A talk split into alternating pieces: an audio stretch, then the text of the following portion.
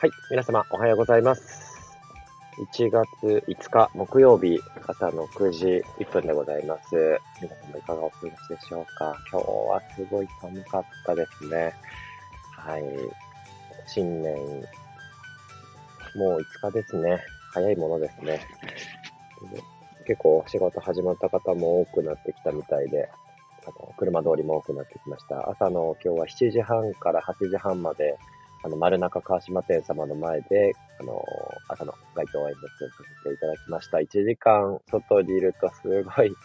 あの、寒くて大変ではあるんですけど、でも今日はですね、あの、朝行ってみたらですね、あの、一人、あの、来てくださってる方がいらっしゃって、で、一緒に手を振ってくれました。わざわざ、あの、群れの方から、あの20分、30分ぐらい、20分ぐらい車でかけてきてくださったそうですよ。本当にありがたいですね。結構一人でやってるとね、やっぱりどうしても、ちょっと自分に甘くなったりとか、あの、なんですかね、こうしや、しがちですけど、やっぱり人が来てくださると、よりこう、背筋がピッとすると言いますか、こう、できればなんかこう来てよかったなと思って帰ってもらいたいですし、こう、ね、少しでもまあ、こう、いいことをね、言いたいというか、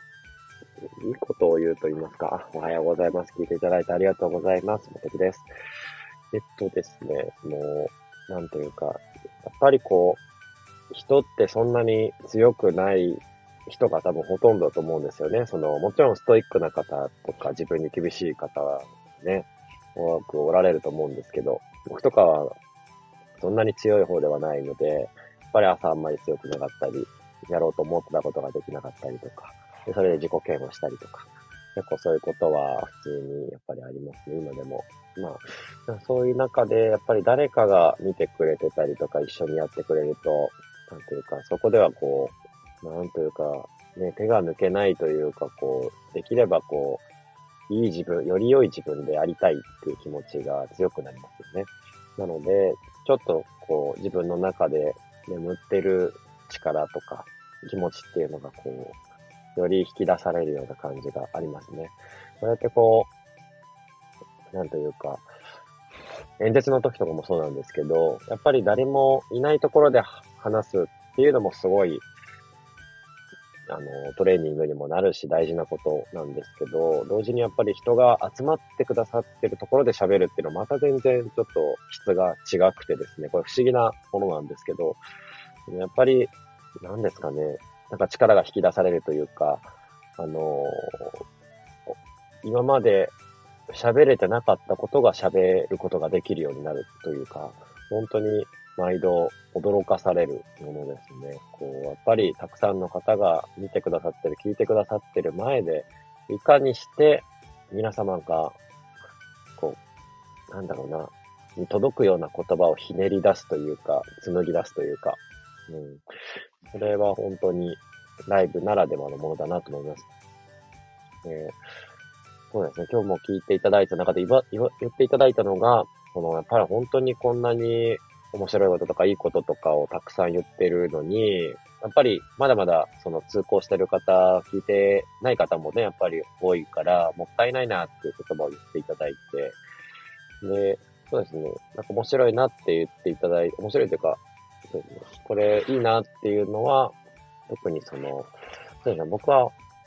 あれですね、あ、すみません、ちょっとビールを飲んでますけど、あの、この政治を作ってきたのは、私たちだから変えることができるのはまた私たちだという、こうお、話を今日もさせてもらってました。このフレーズは、あの、ガージュンさんが去年の衆議院選挙の時に何回か使っていたフレーズで、僕はそこをリスペクトして使わせてもらってます。やっぱり、今までの平井拓也さんだったり、自民党さんだったり、あの、やっぱり有権者に選ばれてきた方々は、やっぱり選ばれてきたのであって、その、でもそういう今の政治、政府だったり、多数派、今の議員の方々っていうのは、やっぱりみんなの選挙の結果選ばれてるんですよね。でそれが、白票を入れたり、投票に行かなかったりする方もまた、同じように、今の当選してる方々とか多数派の人に投票してるのとあまり変わらないですよね。その、現状を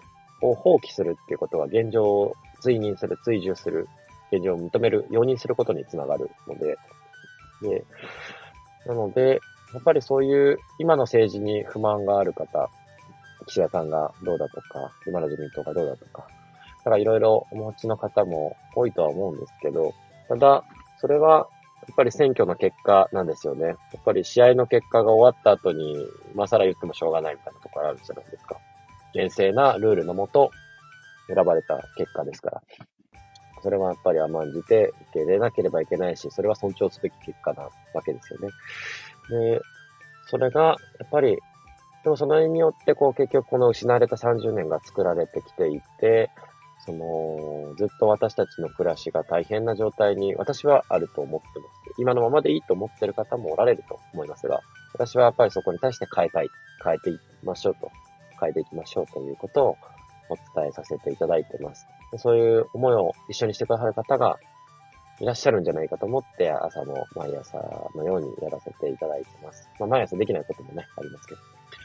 なので、そういった言葉が、その、特に心に刺さったってことを言ってもらって、すごいありがたいなと思いながらやっておりました。で、そうですね。あとは、まあ、やっぱり市議会議員もどんどん高齢化をしてきていてですね、どこの議会もそうなんですけれども、ご高齢の方、男性の方ばかりがやっぱり地域の自治会の応援をもらったり、企業や、あのー、なんですかね、特定の団体から応援をもらって当選する方が多いわけなんですけれども、やっぱりそうなっていくと、例えば高松市議会でもタブレットが40人いたら40人、こう、配布されてるわけですけど、民間企業では、そのテレワークとかオンライン会議が当たり前になっているのに、やっぱり高松市議会とか国会では全然そういうのがなっていないと。で、やっぱりそういったところも、やっぱりガラケーではなくてスマホがちゃんと使えて IT テクノロジーにある程度親しみがある人が増えていかないと、やっぱりそういった改革ってあの、進んでいかないんですよね。もちろんそういう IT に、あの、あんまり慣れ親しんでいない方をね、置いていくわけではないですけれども、やっぱりそこに合わせて社会のその変化というものをあんまり緩やかに遅くしすぎると、これもまた弊害であって、そこはやっぱり他のでもね、60、70の方でもしっかり、やっぱり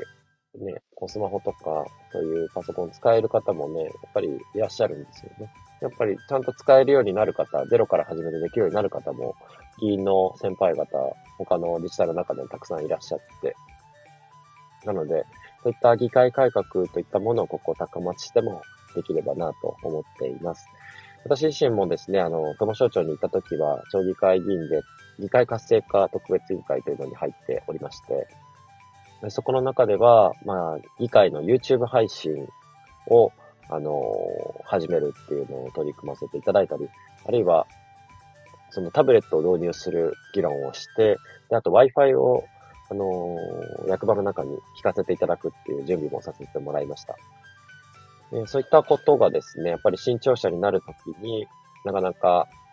Wi-Fi 引かなくていいんじゃないかっていう流れの中を、まあ、なんとか変えて、聞くようにしたりしました。で、その前は結局、旧役場の時は、その省庁では、その、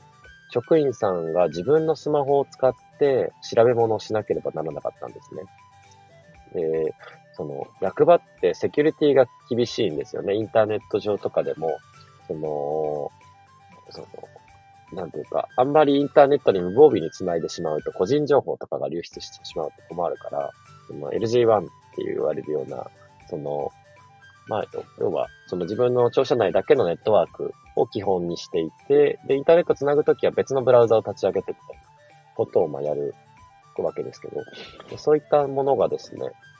結局やると、すごく時間がかかって、インターネットがめちゃめちゃ遅いっていうことがあったりするんです。で、それだと、でも自分のスマホを使って自分のパケットを使って業務をやるって、本来だったらちょっと、まあ、公務員とか社会人としてはなかなか違うはずのことで、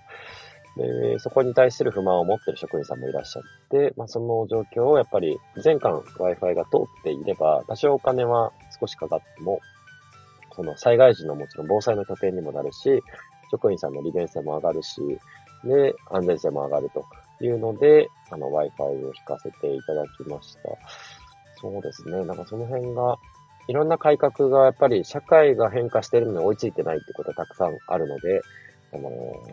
いろんな人がやっぱり議員になったり、あの、市長になったりすることは本当に大事なことだなと思います。時代の変化が、令和の時代変わってきてるのに、昭和型のずっと昔の政治が、教育が続いていきがちなのは、やっぱりそういう私たち政治の側が選んでいる人が、やっぱり昔ながらだったり、世代がもっと多様化していく必要があると思っています。上の先輩の力と、その若い世代の力を混ぜ合わせて、で、これで子世代を超えて、やっぱり子供たち、孫たちにちゃんと誇れる街を残していくのが本当に大事なことだなと思っています。はい。まあ、ちょっと長くなりましたが、今日は1月5日、新年5日目ですね。街頭演説、丸中川島店様前でさせていただきました。今日も皆様良い一日をお過ごしください。ありがとうございます。失礼いたします。